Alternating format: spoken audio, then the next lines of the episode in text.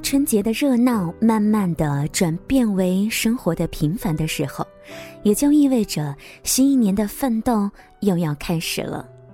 各位好，我是林小妖，欢迎收听《时光听得见》，周一到周五的晚九点，陪伴在你的耳边。今晚在节目当中想和大家分享的文章，来自于作者谢可慧。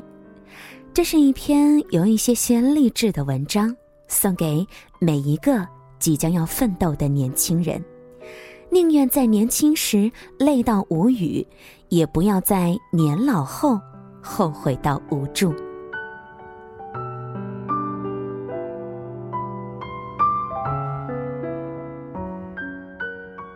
前些日子去车站接一个朋友回家过年，是的，又一个新年到来。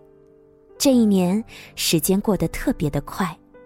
有人跟我说：“你千万不要写努力的鸡汤了，谁不知道努力呢？谁不知道早起晚睡，起早摸黑？可然后呢？成功了吗？”我没有吭声，我还是在原来的城市等一个个朋友回来。他们风尘仆仆，有些瘦了，有些胖了，有些邋遢了。有些故意背上了名牌包包，看着他们和我说：“你看，我就是为了给自己看，通过一年的努力，终于不会为了一个包包而心痛了。”我也会笑。每一个新年总是格外的感慨，比如自己又要长大一岁了，比如离期望的日子还很远很远。再往通俗一点来说，今年赚了多少钱，离大目标还有多远，以及自己终于有白头发了，也开始有皱纹了。我们还是活得那么没底气，想用金碧辉煌来武装自己，却生怕根本武装不起。只是每一个活得那么努力的人，时间终于给了最好的答案。我们终于慢慢的向自己喜欢的样子靠近了，亦步亦趋。玉米最近说，自己还是每天早上七点起床，因为已经习惯了那一种步调：早起跑步，中午喝咖啡看书，晚上练瑜伽。生活自律如他，可能早就已经不是一朝一夕的事情，而是长时间渗透进生命之后的熠熠生辉。十多岁的时候，我们也还是很懒散，特别的懒散。每到休息日，我们睡到中午，然后赖在床上，互相说隔壁班的男同学和那个永远躲在教室后面的老师的传闻。寒假作业总是上学前一天才完成，老师的家校联系卡永远求父母写好一点儿，总是偷偷的看父母到底把电视线藏到哪里。然后在他们出门后看一整天的电视剧，掐着时间等他们回来，把电视机后面的散热器扇了一遍又一遍。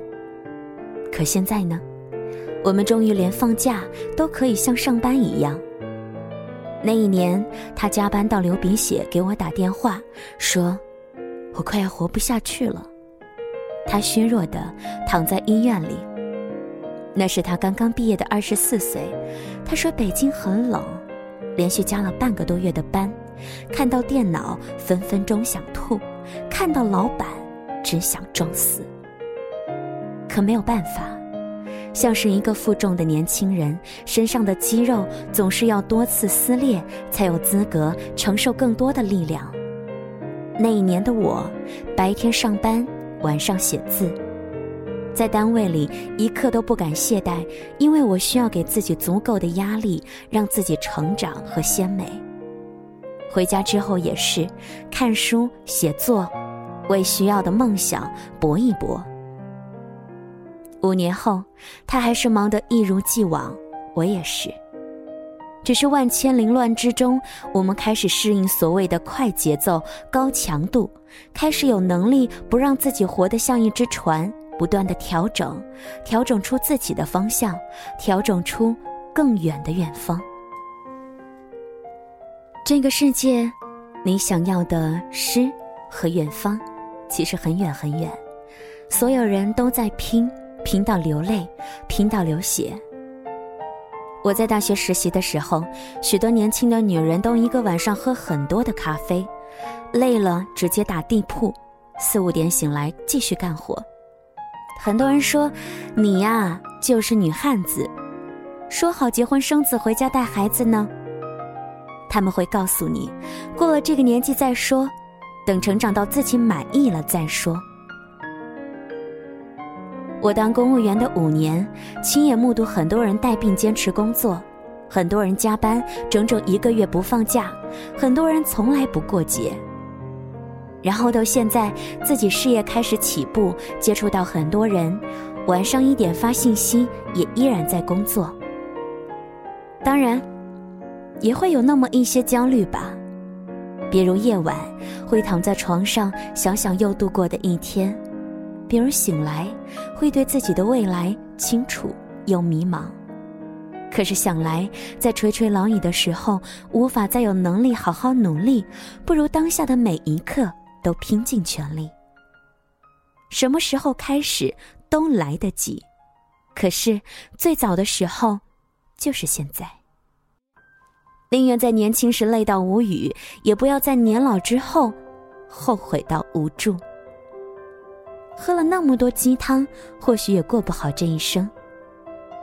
可是鸡汤不可以，努力或许可以。我们都会老，希望老去后的我们看到过去的自己会笑；希望白发苍苍之后，看到过去的一些辉煌；也希望愿有年华可期，愿有岁月可以回头。加油吧！谢谢你的收听和关注，我是小妖。节目之外，欢迎你关注我们的微信公众平台，直接的搜索“时光听得见”或者拼音输入“时光听得见”加数字一。今晚在节目当中和你分享的故事来自于谢可慧，喜欢她可以继续关注她更多的故事和文章。其实呢，新的生活依然在继续了。如果去年一年对自己不太满意的话，今年赶紧的给自己立下一些目标，一项一项的去实现吧。我始终相信，努力是可以看到美好未来的。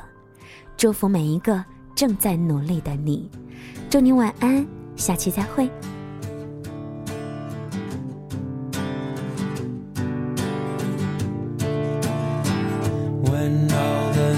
在